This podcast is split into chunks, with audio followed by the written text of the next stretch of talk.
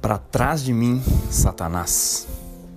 Esse é o tema da reflexão que eu quero fazer com você hoje, baseada no Evangelho de Mateus, capítulo 16, versículos 13 a 23, onde Jesus veio ao distrito de Cesareia de Filipe e perguntou para os seus discípulos, né, quem os povos, quem as pessoas dizem que é o filho do homem? E eles respondem: Alguns dizem que você é João Batista, outros Elias, e ainda outros Jeremias, ou outro dos profetas. Ele disse: Mas e vocês? Quem vocês dizem que eu sou? Simão Pedro respondeu: Você é o Messias, o Filho do Deus vivo. E Jesus respondeu: Bem-aventurado é você, Simão, filho de Jonas, pois carne e sangue não revelaram isso a você mas o meu Pai que está no céu. E eu digo a você: você é Pedro, e sobre essa pedra eu irei construir a minha igreja, e as portas do inferno não prevalecerão contra ela. E eu te darei as chaves do reino dos céus. E qualquer coisa que você ligar na terra terá sido ligada no céu, e o que desligares na terra terá sido desligado no céu. Então ele ordenou eles né, aos seus discípulos, para que não falassem com mais ninguém que ele era o Messias. Desse tempo em diante, Jesus começou a mostrar aos discípulos que ele tinha que ir a Jerusalém e que ele padeceria grande sofrimento nas mãos dos anciãos e dos sacerdotes e escribas e seria morto e no terceiro dia ressuscitaria. Então Pedro o mesmo Pedro que tinha recebido essa revelação, chamou ele à parte e começou a repreendê-lo, dizendo: Deus te livre, Senhor. Isso nunca te acontecerá. Mas ele se voltou para Pedro e disse: Para trás de mim, Satanás. Você é para mim uma pedra de tropeço, pois você não cogita as coisas do céu, mas as coisas dos homens. Você não cogita aquilo que é divino, mas aquilo que é humano. Esse é o Evangelho do Senhor. Louvado sejas a Cristo. Olha só, tem muita coisa para a gente meditar a respeito desse texto. E como a gente colocou como tema, né? Para trás de mim, Satanás, e eu vou explicar para você o porquê disso. Eu queria que você entendesse o contexto aqui. Jesus era o filho de Deus, ele já tinha mostrado grande, com grande poder, através das suas obras, que remetiam sempre a profecias do Velho Testamento que falavam a respeito do Messias. Então eles entendiam que Jesus era a peça que se encaixava em todas aquelas profecias. Né? E de repente Jesus começa a perguntar para eles: quem os homens estão dizendo que eu sou? Quem eu sou para as pessoas? Ah, alguns falam que tu és João Batista, outros falam que tu és Elias, outros falam que tu és Jeremias. Ah, mas e vocês? A primeira lição que eu queria que você pegasse disso. O que Jesus quer saber é quem ele é para você. Porque o que ele é para o mundo pouco importa. Mas quem ele é para você que diz ser seguidor de Jesus? Quem ele é para você na sua vida, meu irmão? Jesus é o Senhor. Jesus é um profeta, um curador, um curandeiro. Jesus é aquele que resolve todos os seus problemas como um amuleto da sorte, ou ele é o seu secretário, ou ele é aquilo que ele se revela na Escritura. Arrependei-vos porque é chegado o reino de Deus. Ele tinha autoridade para dizer isso porque ele era o rei desse reino. Por isso ele estava dizendo: arrependei-vos, ou seja, larga, rasguem suas agendas, né? porque o reino de Deus que vocês tanto esperam, que vocês tanto meditam sobre ele todas as manhãs, nos sábados, nas sinagogas, acabou de chegar. E o grande rei está aqui, então me ouçam, né? E, e Pedro tem essa sacada quando Jesus começa a perguntar para eles. Porque ele não ficava falando isso aqui, ah, eu sou o Messias. Ele simplesmente dizia, o reino de Deus chegou. E Ele não ficava lá argumentando sobre o fato dele ser o Messias. Não, ele simplesmente era. Esse é Jesus. Esse tem que ser o nosso modelo também de discípulos, né? A gente não tem que ficar aí tentando provar para as pessoas, ou para nós mesmos, ou para Deus que nós somos o Filho de Deus. Não, que nós somos filhos de Deus. A gente tem que ser. Né? E é isso que Jesus fazia, ele era. E ele esperava que os seus discípulos pudessem vê-lo assim. Será que você consegue, olhando as atitudes de Jesus na Bíblia e os atos de Jesus na sua vida, reconhecê-lo como ele se revela, ou seja, como Messias, como Senhor, e assim reconhecê-lo na sua vida, em cada área da sua vida? Bom, foi isso que aconteceu com Pedro. E aí ele disse para Pedro: Pedro, não foi carne nem sangue que te revelou, mas sim o meu Pai que está no céu. Pedro estava tendo uma revelação do alto, porque ele conectou aquilo que Jesus era com a profecia que ele ouvia todos os dias ao longo da sua história. Né? Nós precisamos fazer essa conexão também, mas é importante a gente entender que ela não vem da nossa cabeça. Isso a gente não consegue reconhecer a não ser que seja dado pelo nosso Pai que está no céu. É isso que Jesus está revelando aqui. Então, se você reconheceu Jesus como o Messias na sua vida, alguma vez, se você o reconheceu como Senhor do mundo, como a esperança de todos os povos, significa que Deus revelou alguma coisa para você. É, talvez a gente fique imaginando revelação como uma elevação, talvez você levitar e, e ter uma visão ou escutar uma coisa sobrenatural ali nos seus ouvidos e tudo mais. Mas a maior parte das vezes, quando Deus revela e fala com a gente, Ele bota uma certeza no nosso coração que ninguém retira de lá. E essa certeza, essa confiança, ela é demonstrada em atos de fé, né? em, em práticas que correspondem àquilo ali, àquilo que você crê. Né? E aí o texto continua. Né? Partir daquele momento, Jesus começa a contar para os discípulos que ele tinha de ir para Jerusalém e padecer perseguição, sofrer nas mãos dos anciãos e dos sacerdotes e dos escribas, morrer e no terceiro dia ele ia ressuscitar. E aí o mesmo Pedro que tinha recebido uma revelação do céu chega em Jesus toma ele à parte. Quantos de nós não queremos tomar Jesus à parte de toda a comunidade, né? É interessante pensar isso porque é, geralmente quando uma heresia surge, quando um, um, pensamento liberal, quando uma hermenêutica herética surge, normalmente é porque a gente está retirando Jesus da comunidade dos santos, está retirando Jesus da igreja o lugar onde ele se relaciona com todos, e aí você tira ele à parte só para você. E aí tenta convencê-lo de alguma coisa. E aí ele vira para Jesus e fala: Jesus, isso nunca vai te acontecer. Deus te livre, né?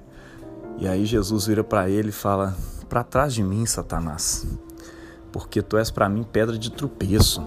Porque você não cogita das coisas divinas, você cogita coisas humanas. Bom, vamos pensar um pouco sobre isso.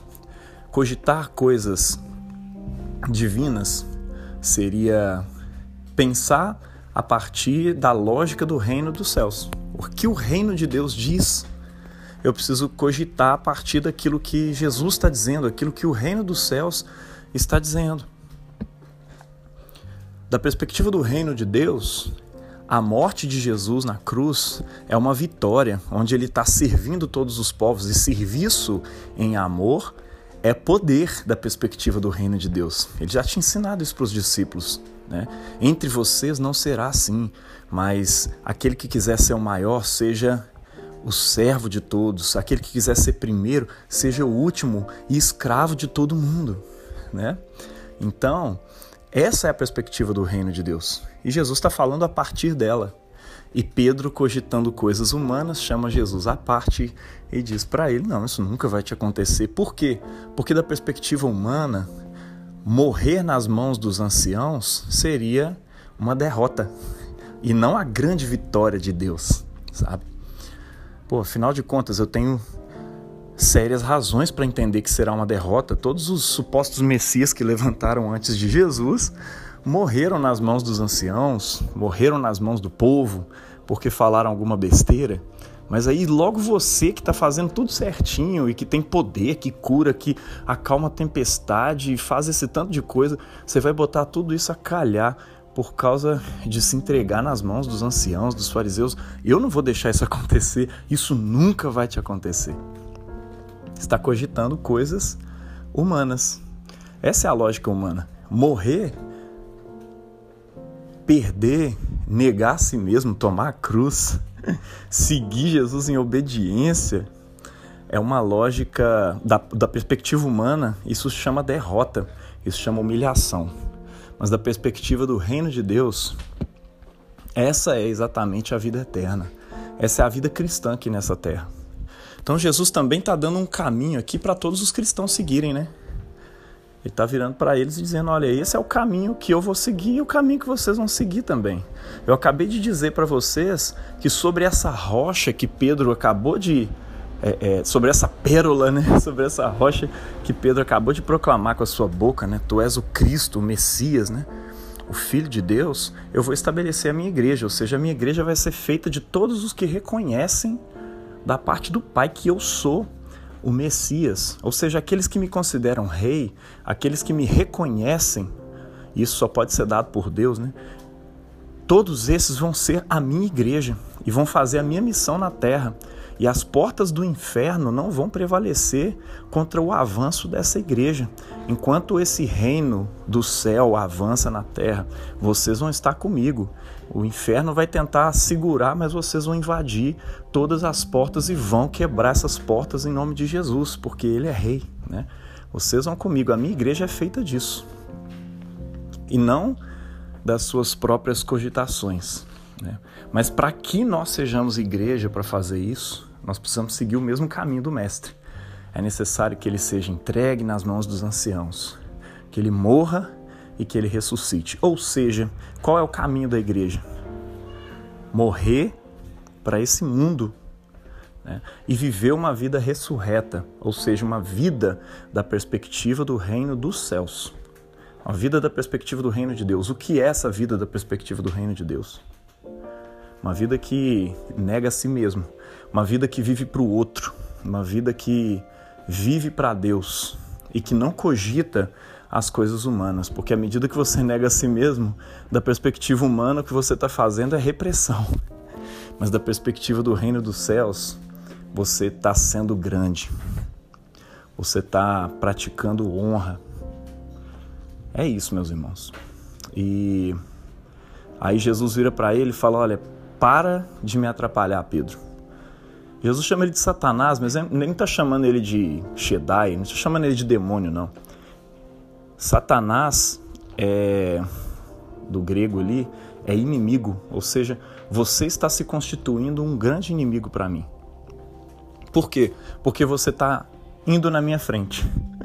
Eu tenho uma perspectiva do reino de Deus que eu estou colocando aqui e você está indo contra ela porque você está cogitando coisas humanas e não as divinas. E quando você cogita as coisas humanas e acha que essa é a forma certa de se interpretar o que eu estou dizendo, você está na minha frente. Então volta para trás de mim, volta para a posição de discípulo. É isso que Jesus está falando com Pedro. Vai para trás de mim, Satanás. Porque enquanto você estiver na minha frente cogitando coisas humanas, você vai ser um Satanás. E é demoníaco colocarmos coisas humanas na frente de Jesus, meu irmão. Na frente do reino dos céus. Porque já bastava de fariseus que faziam isso, já bastava de saduceus que faziam isso, pessoas que davam as suas próprias interpretações de como trazer um reino de justiça esperado pelos povos e esperado pelo povo de Israel, profetizado pelos profetas. Uns achavam que iam trazer isso na base de atacar generais romanos, pessoas importantes do mundo romano, porque eles eram os opressores e assim nós íamos alcançar a libertação de Israel. Outros acreditavam que estava todo mundo corrompido, então tinha que ir para o deserto lá, né, os essênios. Outros acreditavam que tudo isso ia acontecer em torno do templo, né, ou em torno das sinagogas, em torno da santidade pessoal. Né? Como os fariseus faziam, os mestres da lei, os escribas, o que Jesus duramente criticou, porque todos eles, cada um tinha a sua perspectiva. Hoje em dia tem várias perspectivas sobre como trazer esse reino, essa esperança que pulsa dentro do coração dos homens por um mundo de justiça, de paz e de alegria. Quanta esperança progressista não existe e que dá as mãos para Jesus enquanto Jesus emancipou a mulher, enquanto Jesus emancipou os povos, as raças, unificou e tudo mais. E aí de repente solta as mãos de Jesus e começa a defender, a cogitar coisas humanas e achar que elas vão trazer um reino mais justo do que o reino proposto por Jesus. E aí largam o Deus da vida e começam a defender a morte. Né? Largam as mãos daquele que nos traz vida para defender projetos de morte, projetos de obrigação, de submissão das pessoas, colocam brancos contra negros, colocam homens contra mulheres, mulheres contra homens e acreditam muito nesses projetos e infelizmente, né, dentro de igrejas isso vem acontecendo e pessoas têm se colocado na frente do mestre. O que Jesus tem a dizer para você é: para trás de mim, Satanás. Não pense que escapa você, defensor da família e da liberdade de expressão, moralista, que você está trazendo o reino de Deus melhor do que essas outras pessoas. Você é digno dessa frase do mesmo jeito, para trás de mim, Satanás. Você acha que essa sua bandeira da família, da pátria, da liberdade, está trazendo o reino de Deus? Não, o reino de Deus chega com Jesus um Jesus que é de todos, um Jesus que ama a todos, que inclui a todos dentro do reino de Deus e discipula e transforma, numa transformação que não depende de você, mas depende dele realizar.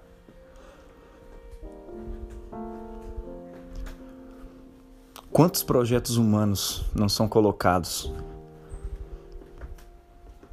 Se isso fosse ajudar em alguma coisa, Jesus teria deixado os fariseus e falado: olha, essa coisa aí dos fariseus está certo, vamos manter isso aqui, porque assim o reino de Deus vai chegar. Mas não, por mais que a santidade pessoal seja importante, ela precisa ser fruto do amor por Deus e não fruto de uma imposição de listas de regras. Então, por isso que Jesus rejeita, odeia o moralismo, né? Tudo que Jesus tem para dizer para você diante de qualquer projeto pessoal conservador, progressista, democrático, monárquico, anárquico, seja lá qual for o seu projeto.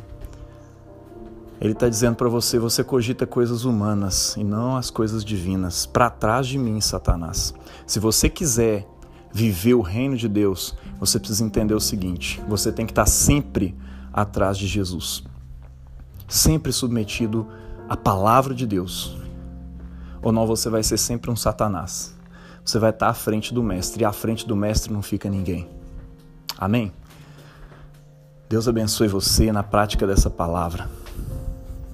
Sejamos igreja e com Ele avancemos contra as portas do inferno, proclamando o reinado do verdadeiro Deus, o Messias Jesus Cristo, aquele que era, que é e que há de vir. Deus te abençoe na prática dessa palavra, em nome do Pai, do Filho e do Espírito Santo.